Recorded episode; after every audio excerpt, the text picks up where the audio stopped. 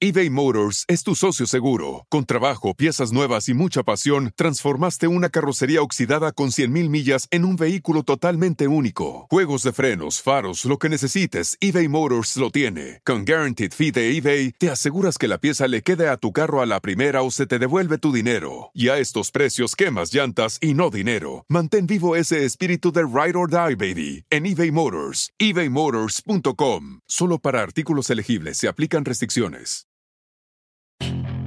Puedes hacer dinero de manera difícil, como degustador de salsas picantes, o cortacocos, o ahorrar dinero de manera fácil con Xfinity Mobile. Entérate cómo clientes actuales pueden obtener una línea de un límite intro gratis por un año al comprar una línea de un límite. Ve a es.xfinitymobile.com. Oferta de línea o límite gratis termina el 21 de marzo. Aplican restricciones. Xfinity Mobile requiere Xfinity Internet. Velocidades reducidas tras 20 GB de uso por línea. El límite de datos puede variar.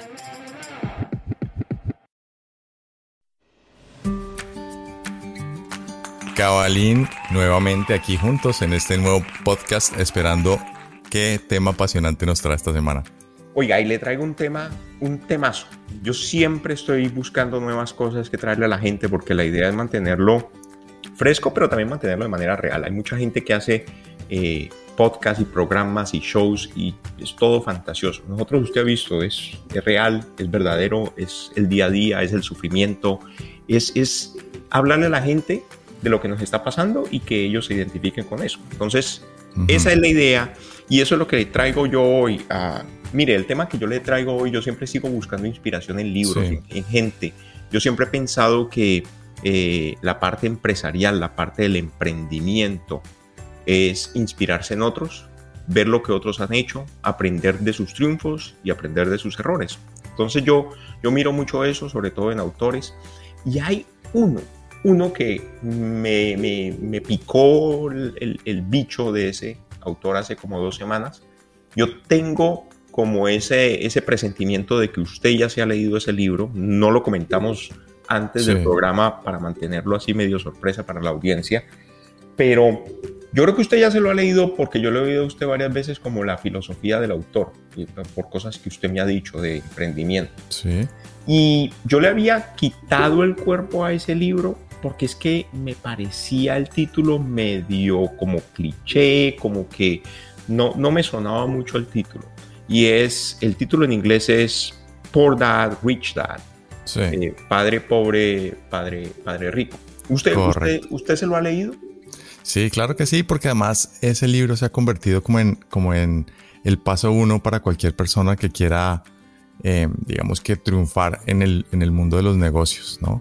Entonces sí, sí me lo he leído. De hecho también em, a mi hijo que está, pues cuando estaba más pequeño también, eh, digamos, se lo di como el primer material de lectura para que empezara a entender cómo funciona el mundo de los negocios. Me parece que igual es un libro que aunque no sé hace cuánto lo escribieron, pero ya hace bastantes años y, me parece que sigue totalmente vigente.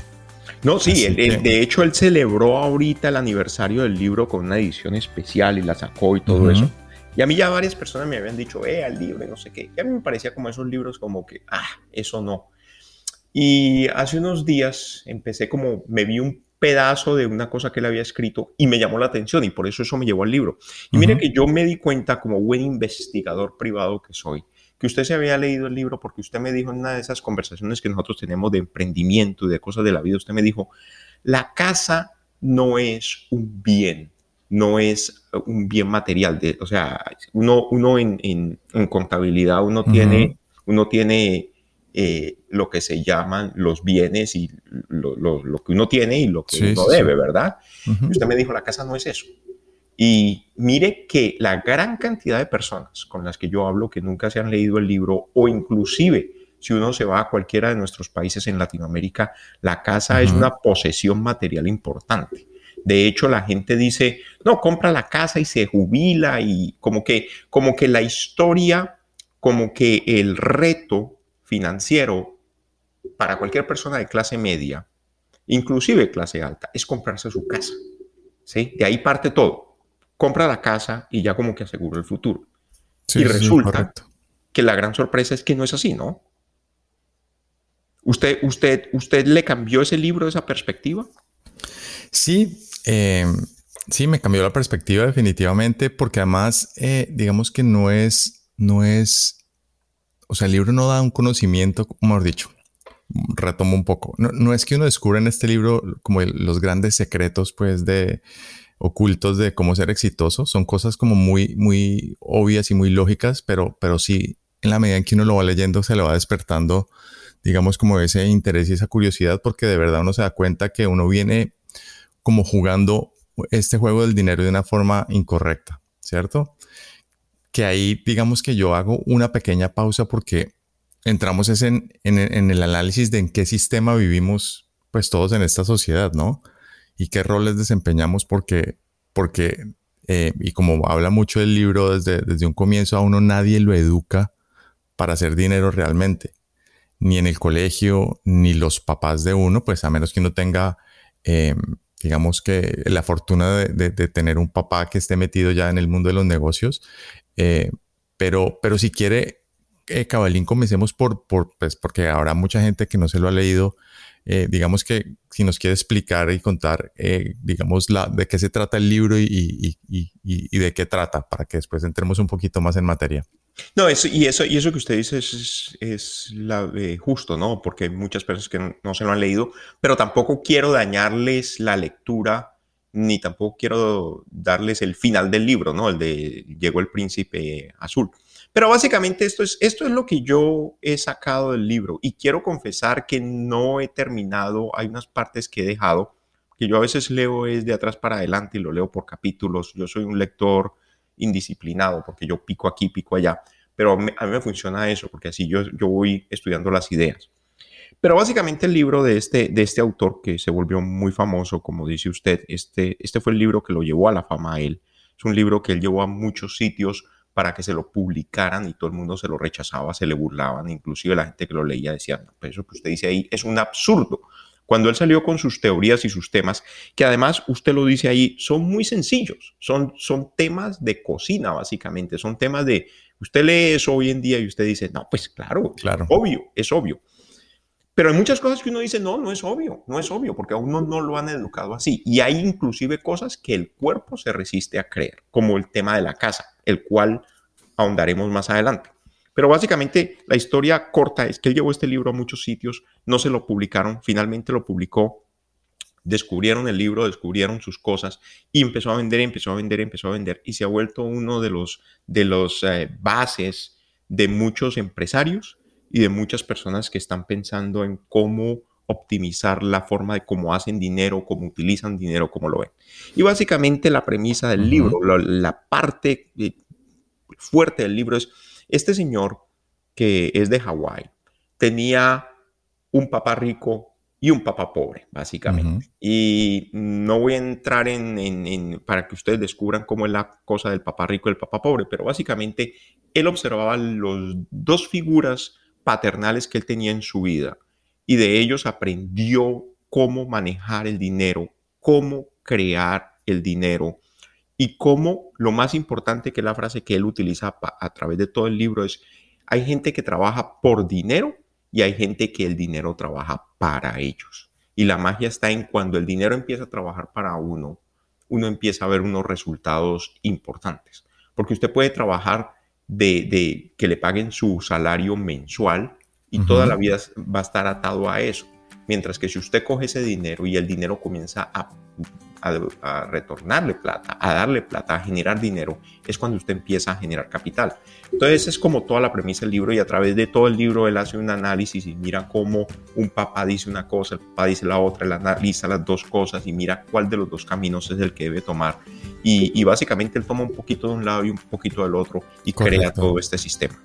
Sí, y, como le decía antes, eh, pues sí, él tuvo la fortuna de tener eh, acceso a, estos dos mundos, ¿no? Un mundo eh, de riqueza y un mundo de pobreza que, aunque digamos que mm, el, lado pobre que él abre en el libro ni, siquiera era pobreza, era, era, era un, su papá que estaba en, metido en el sistema, en el que le hablamos en el sistema, y el, y el otro acceso a la otra información que tenía, donde él habla de su papá rico, era la persona que se había, digamos, salido del sistema y encontrado ese, ese camino y esa, esa, ruta del éxito que le permitía pues obviamente ganar mucho más dinero y, ver de qué manera ese, ese otro camino era mucho más satisfactorio y obviamente le traía mucho más bienestar a, su papá rico eh, que al otro, ¿no?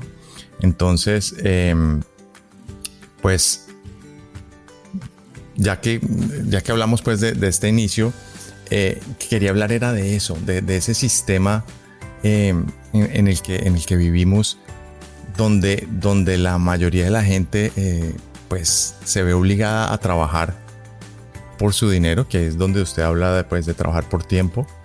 Y, es, y, se habla en Estados Unidos del rat race, pues no sé esa expresión en español si hay alguna parecida, pero es donde, donde uno no, no para de trabajar, eh, ganar un dinero y gastárselo, trabajar, ganar un dinero y gastárselo. Eh, y pues así, yo no sé en qué porcentaje podríamos decir que la mayoría de la gente anda en, este, en, este, en esta carrera pues que no termina, eh, pero hay, hay formas y hay caminos de salirse de esto y tener pues un bienestar más grande que, que, vender pues el, el, tiempo por, por, el dinero, ¿no? Por supuesto, y eso lo vamos a hablar después de una pausa en la medida que vayamos entrando un poco más en esa parte de la teoría. Así que vamos a una pausa, invitamos a la gente a que escuche estos mensajes y ya regresamos.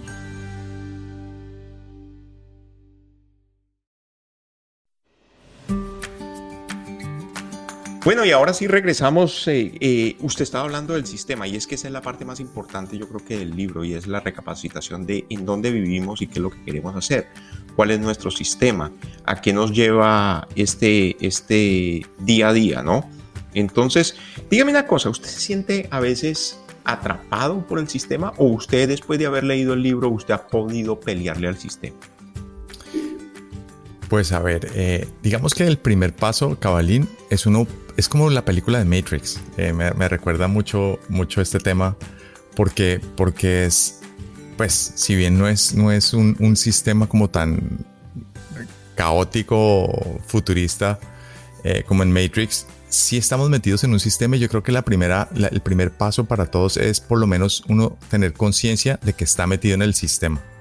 Porque porque la mayoría de la gente ni siquiera se, detiene a, decir, estoy metido en este sistema, no me está trayendo beneficio del sistema y me quiero salir.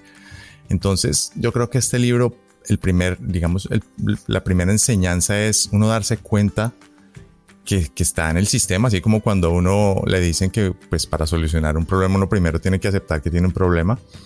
Eh, definitivamente estamos metidos en este sistema. Eh, es un sistema que le trae a uno como muchas, em, digamos que, eh, no, sé cómo, cómo, cómo, expresarle, pero, pero es un sistema que te agarra y te enreda y te deja adentro y uno mientras más, más, más avanza, más se enreda y más se endeuda y más, más difícil es salirse del sistema. Bueno, es que el sistema está diseñado para atraparlo a uno, ¿no? El sistema está diseñado para mantenerlo a uno en ese, en ese punto. A mí lo que más me ha llamado la atención de todo esto, de, analizar esto desde otro punto de vista, una vez que él habla todo eso y como que mueve la cortina y uno empieza a ver atrás y habla del sistema, es la parte del sistema que em, ya, ya, ya el sistema está tan metido inclusive dentro de la gente. Sí, yo no sé pero, es que, y perdón la interrupción, pero es que el sistema no, solamente está metido en la gente, sino que se educa uno para el sistema. Porque es que... lo educan a uno, es como que, lo preparan para que uno eduque, porque además para que el sistema funcione, pues tiene que estar toda la gente trabajando en ese sistema. La palabra lo dice, ¿no? La palabra siempre lo ha dicho eh, y usted lo, lo, acaba de utilizar. Es un sistema, es, ya está ahí sembrado, está listo y está, todo el mundo colabora de manera eh, sin saberlo, ¿no? Porque el empleador, el empleado, los profesores, usted lo acaba de decir. Esto no es que la gente se haya sentado un día y se hayan puesto todos de acuerdo. Esto es que a través de los años se creó esto y todo el mundo y se ha endurecido. Como todo sistema, cuando la gente comienza a alimentar un sistema o comienza a alimentar una creencia, se endurece. Por eso, por eso los temas que él discute en ese, en ese libro son tan, tan esenciales, tan importantes y tan básicos, ¿no? Pero son tan básicos que no caemos en cuenta. Oiga, Guerrero, pero usted es una persona que ha trabajado mucho ese tema de la casa. Eh, yo sé que usted lo, ha analizado desde muchos muchos puntos de vista. ¿Usted qué opina de eso? ¿Usted qué opina? Porque puede ser un tema muy controvertido, ¿no? Es un tema en el que básicamente muchas personas piensan es que comprar su casa es la parte más importante, digámoslo así, de, de su logro financiero. Y a partir de eso dicen, bueno, ya ahorré esta cantidad, tengo aquí un bien, algo que yo tengo. Pero resulta que el autor dice, no, eso no es un ahorro. Usted no puede ver su casa como un ahorro. Usted no puede ver su casa como una fuente de capital. ¿Usted qué opina de eso? ¿Qué, análisis le ha traído eso? Sí, pues es que una de las premisas del libro que él habla es, habla de los activos, ¿no? Que básicamente los activos es eh, las inversiones que a uno le traen ingresos.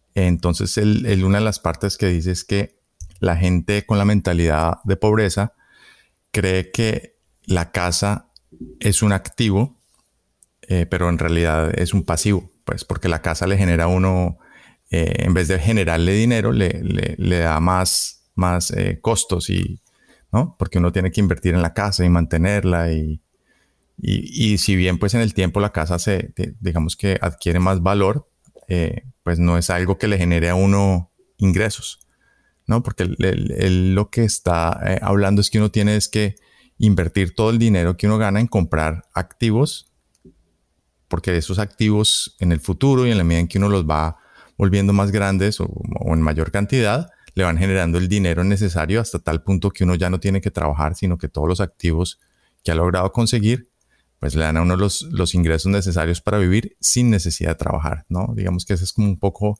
la, la premisa del tema.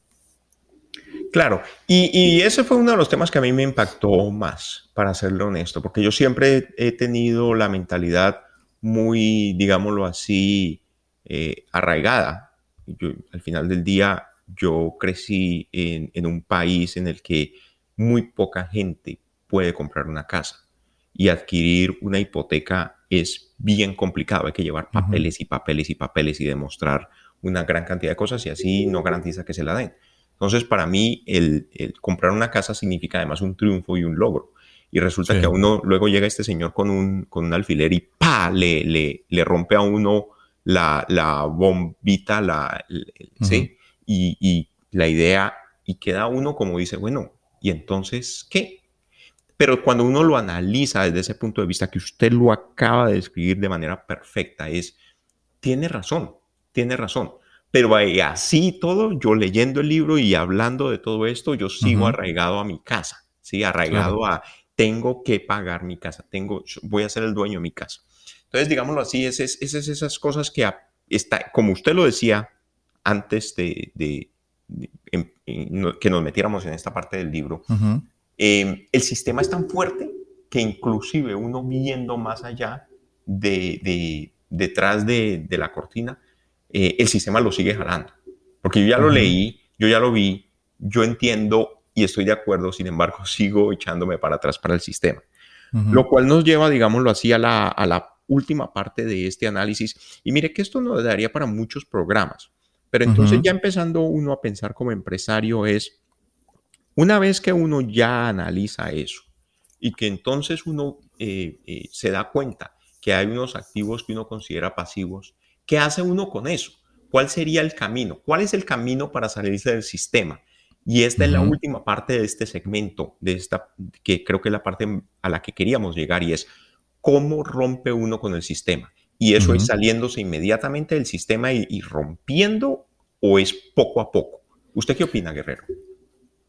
Pues es que a menos que uno tenga cabalín, o sea, gane la lotería o tenga o quiera ah, pues utilizar algunos ahorros, pues nunca es fácil parar todo y, arrancar porque además todo es un proceso, ¿no?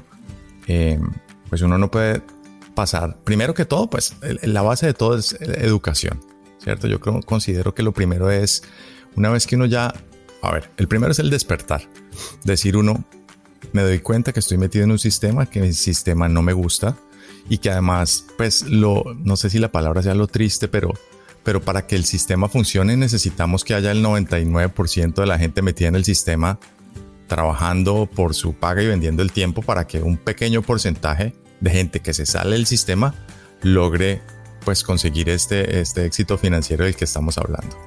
Que eso además es, es otro tema ah, para discutir eh, que, que, es bastante profundo, pero, pero pues así funciona. O sea, no, no puede haber un sistema de puros empresarios porque pues simplemente no, es, no funciona esa pirámide, ¿cierto? Entonces, eh, digamos que el primero es el despertar de, de uno decir, yo no quiero hacer parte de este sistema y quiero hacer parte de este pequeño porcentaje de gente que logra salirse del sistema y, digamos conseguir todo este éxito financiero del que pues todos soñamos pero muy pocos eh, logramos llegar. Ahí, ahí me acordé de un dicho que hoy no, no, sé de quién, pero, no importa, que decía, que es de los Marines, eh, que decía que todos quieren ir al cielo pero nadie se quiere morir, ¿no? Entonces es, es tal cual, o sea, una vez que uno dice, eh, me doy cuenta que hay un grupo privilegiado de gente que logra salirse del sistema y conseguir este éxito, eh, pues una vez toma la decisión empieza ese camino largo y, que es un camino, digamos, eh, pues muy lento porque primero viene la educación, que es leer toda clase de libros posibles, oír podcasts, ver videos, ¿no? para encontrar ese camino y después empezar, empezar a recorrerlo, que, es lo que yo le decía a Cabalín, o sea, uno no puede pues pretender eh, tener 20 propiedades eh, si no uno empieza por tener una, ¿no?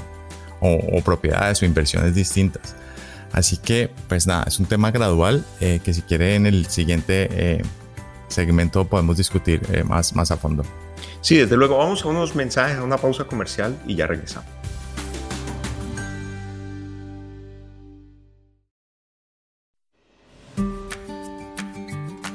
Bueno, y ya estamos de regreso aquí para hablar eh, en este último trecho de este podcast de la parte de, usted estaba hablando de emprendimiento y que no todo el mundo puede ser dueño de compañía o empresario o generador de ideas y que pues el sistema sigue, eh, sigue ahí, va a continuar. Yo, lo, yo, después de haber leído el libro, de haber visto muchas de las ideas del autor, creo que hay una parte que mucha gente leyó el libro, lo cerró y continuó con su vida, con su vida cotidiana. Otros se despertaron un poco y están aplicando algo y hay otros que definitivamente se tiraron al agua.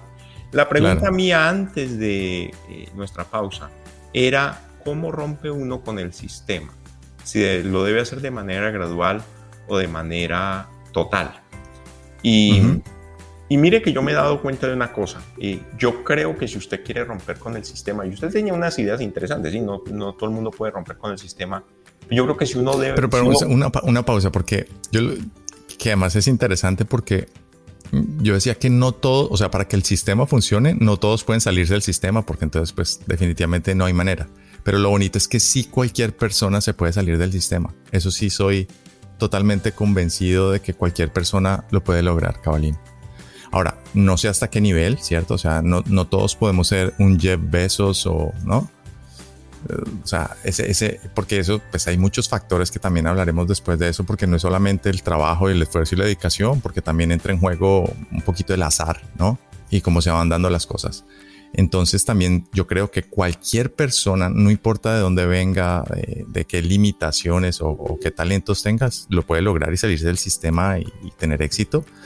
Eh, ya digamos que la capacidad y, el, a qué nivel de éxito llegan, pues eso es otro tema de, los caminos de, la vida. Eh, pero yo quiero dejar claro que yo sí considero que cualquier persona lo puede lograr. O sea, no, no hay que tener unos superpoderes y unos super talentos para poder salirse del sistema. Entonces, eh, pues quería, digamos, dejar eso claro no, y eso, piensen que estoy diciendo que no todo el mundo lo puede lograr. No, y eso, y eso es claro, pero yo lo a, lo que yo iba es que yo sigo pensando que la persona más exitosa, la persona que va a poder lograr esto es la persona que rompe totalmente con el sistema. Porque lo que yo he notado es que los que lo hacen de manera gradual terminan en un híbrido y el sistema al final termina jalándolos de nuevo, de una manera que, que el, eh, si me entiende, cuando ya se iba a salir, el sistema vuelve y lo saca. El sistema es, tan pero, explíqueme a qué, a qué se refiere de romper de manera total con el sistema. O sea, usted dice eh, más o menos renunciar del trabajo y lanzarse ese vacío. o porque yo, yo soy más inclinado a decir trabajar eh, los fines de semana y las noches en esos primeros pasos? Definitivamente lo que yo he visto, y es la parte más riesgosa, porque usted lo acaba de decir, tiene que tener un poco de suerte, un poco de talento, un poco del sitio donde esté. Pero de, yo lo que he visto es las personas que realmente lo logran hacer, lo hacen, es las personas que se ponen el paracaídas y se lanzan al aire. Es, eso es lo que yo he visto.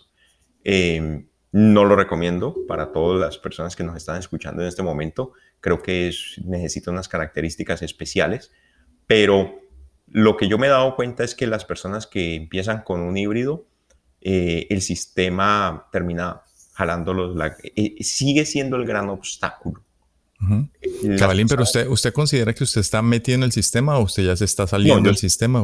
yo soy ¿Cuál es su situación? Yo soy sistema total, yo soy parte del sistema total. Eh, simplemente analizándolo desde este punto de vista, en esa búsqueda en la que estamos todos viendo qué hace uno, qué, qué descubre uno, ¿verdad? Eh, pero yo sigo siendo parte del sistema total. Yo ni siquiera he puesto el primer dedo afuera del sistema. Bueno, ahora también no todo el mundo, o sea, el sistema tampoco es que sea totalmente malo. Hay gente que vive en el sistema y, y es feliz, ¿cierto? Y, y, y, le va bien en el sistema, porque el sistema, o sea, a lo que me refiero es que no, no, no toda la gente que atraviesa el sistema pues tiene problemas de dinero. Hay gente que tiene mucho dinero metido en el sistema, ¿no? Desde luego. Y, la idea aquí no es entrar a, atacar al sistema, porque yo, que soy parte del sistema, pues vivo el sistema, ¿sí? Pero la, la idea aquí es crear esa, esa pregunta interna para las personas, porque al final del día lo que nosotros estamos haciendo aquí con este podcast es traer un mensaje de esperanza, un mensaje de inspiración y un mensaje en el que hablamos de la vida cotidiana, de lo que usted y yo nos preguntamos y se lo trasladamos a la audiencia para que ellos también se lo pregunten. Entonces, para nada es, eh, el sistema es absolutamente malo y este es el camino o, este, o esto que propone este señor está totalmente equivocado y el sistema hay que quedarse.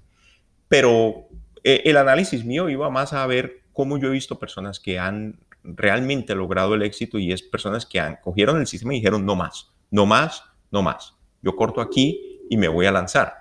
Es difícil, es difícil porque hay que tener estómago para eso, hay que tener ideas, hay que, hay que, hay que bueno, y usted hablaba, y usted habla de tirarse con el paracaídas, pero no toda la gente tiene un paracaídas. Eso es correcto. Eso es correcto. Si usted se tira y no tiene paracaídas, pues tendrá un tiempo limitado para subsistir mientras logra el, triunfo.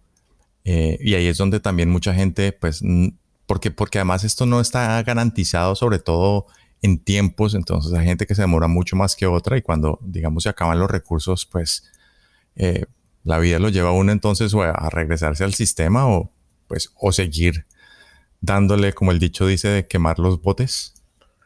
Por eso la parte más importante de todo esto, yo creo que uno de los talentos que se necesita para lograr en esto es perseverancia, es tener esa, esa resistencia eh, en, el estómago, que es lo más, más, más difícil. Eh, sin embargo, mire, yo ya después de haber leído gran parte del libro, mirar eso, hacer el análisis, yo creo que la idea ahora es preguntarse no es tanto si es papá rico y papá pobre, sino hijo de rico o hijo de pobre. Y yo creo que eso, a eso es lo que uno debe llegar con el libro, ¿no? Es analizar, bueno, y ahora uno que ya leyó el libro y que ya miró esas ideas, ¿cómo va a actuar uno? ¿Como el hijo de rico o como el hijo de pobre? ¿Sí? Y yo creo que esa es la gran pregunta para la audiencia y esa es la gran pregunta que a mí me consume estos días y es, ¿yo cómo, cómo estoy adoptando la filosofía? ¿Yo quién soy? ¿Hijo de rico o hijo de pobre? Claro. Y, y también, Cabelín, para finalizar, eh, quisiera también como resumir un poco esos, esos, esos puntos que, que él resalta que obviamente eh, pues los voy a dar a manera de titulares, que ya uno leyendo el libro pues es donde comienza realmente a entender. Em, pero pues el primer punto es definitivamente eh, lo que hablamos del sistema y ver esa carrera donde uno se mete ese ciclo que no le deja a uno, digamos, a veces respirar y en el que uno más se hunde cada vez. Em, y dos decisiones muy importantes para, digamos, para hacer dinero, que es eh, que es la codicia, ¿no? Y el miedo, porque cuando uno tiene una mentalidad pues de pobreza, eh, siempre la mentalidad es de proteger el dinero que uno tenga y ahorrar. Y él, habla, del ahorro no, como algo muy positivo, sino, de, no guardar el dinero, sino de invertir el dinero, ¿no? Y en ese, en ese tema, para invertir el dinero, pues uno tiene que tomar riesgos, ¿no? Eso es otro de los puntos muy importantes en el libro que él habla y es del hecho de, de, arriesgar, porque si no hay riesgo, pues tampoco va a haber ninguna ganancia. Eh, la motivación, pues que definitivamente es algo que, pues que es otro tema grande para hablar de la motivación. Eh, que igual la motivación, digamos que, que, pues que es algo muy positivo, pero uno tiene que, que poder eh, hacer alguna tarea o, hacer eh, un esfuerzo sin necesidad de estar motivado, pues, porque obviamente es muy fácil uno hacer algo cuando uno está contento y motivado y haciendo algo que le guste. Lo complicado es hacer algo que sea incómodo, pero que uno sepa que lo tenga que hacer, ¿no? Y el tema, pues, de las, de, de los activos, ¿no? Buscar la manera de generar activos que le produzcan uno plata, que es lo que al final pues eh, lo va a llevar a ese éxito financiero. Bueno, pues ese es, ese es el resumen de todas las ideas. Las personas que no se han leído el libro, creo que vale la pena dedicarle un tiempo a ese libro, pero usted acaba de encapsular las ideas esenciales y así no se lo haya leído, creo que esto les puede traer muchísimo a ponerlos a pensar, que esa es la idea de este podcast. Así que hemos terminado por el día de hoy. Esperamos que las personas nos escriban, nos sigan, bajen el podcast, los escuchen y sobre todo nos cuenten qué opinan, qué temas quieren escuchar, de qué quieren hablar. Eso para nosotros es muy importante. El podcast ha tenido muy buena acogida y, queremos continuar con eso. Y lo más importante es lo que diga la audiencia. Guerrero, ha sido un placer y seguimos. Lo mismo, Cabalín. Seguimos aquí, en este podcast, más adelante.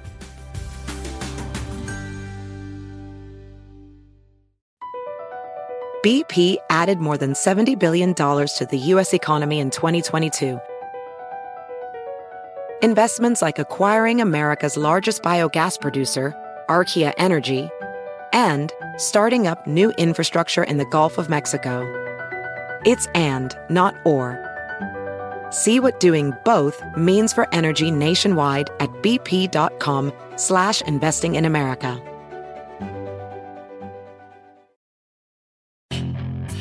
Hacer dinero de manera difícil, como degustador de salsas picantes, o cortacocos, o ahorrar dinero de manera fácil con Xfinity Mobile. Entérate cómo clientes actuales pueden obtener una línea de un límite intro gratis por un año al comprar una línea de un límite. Ve a es.xfinitymobile.com.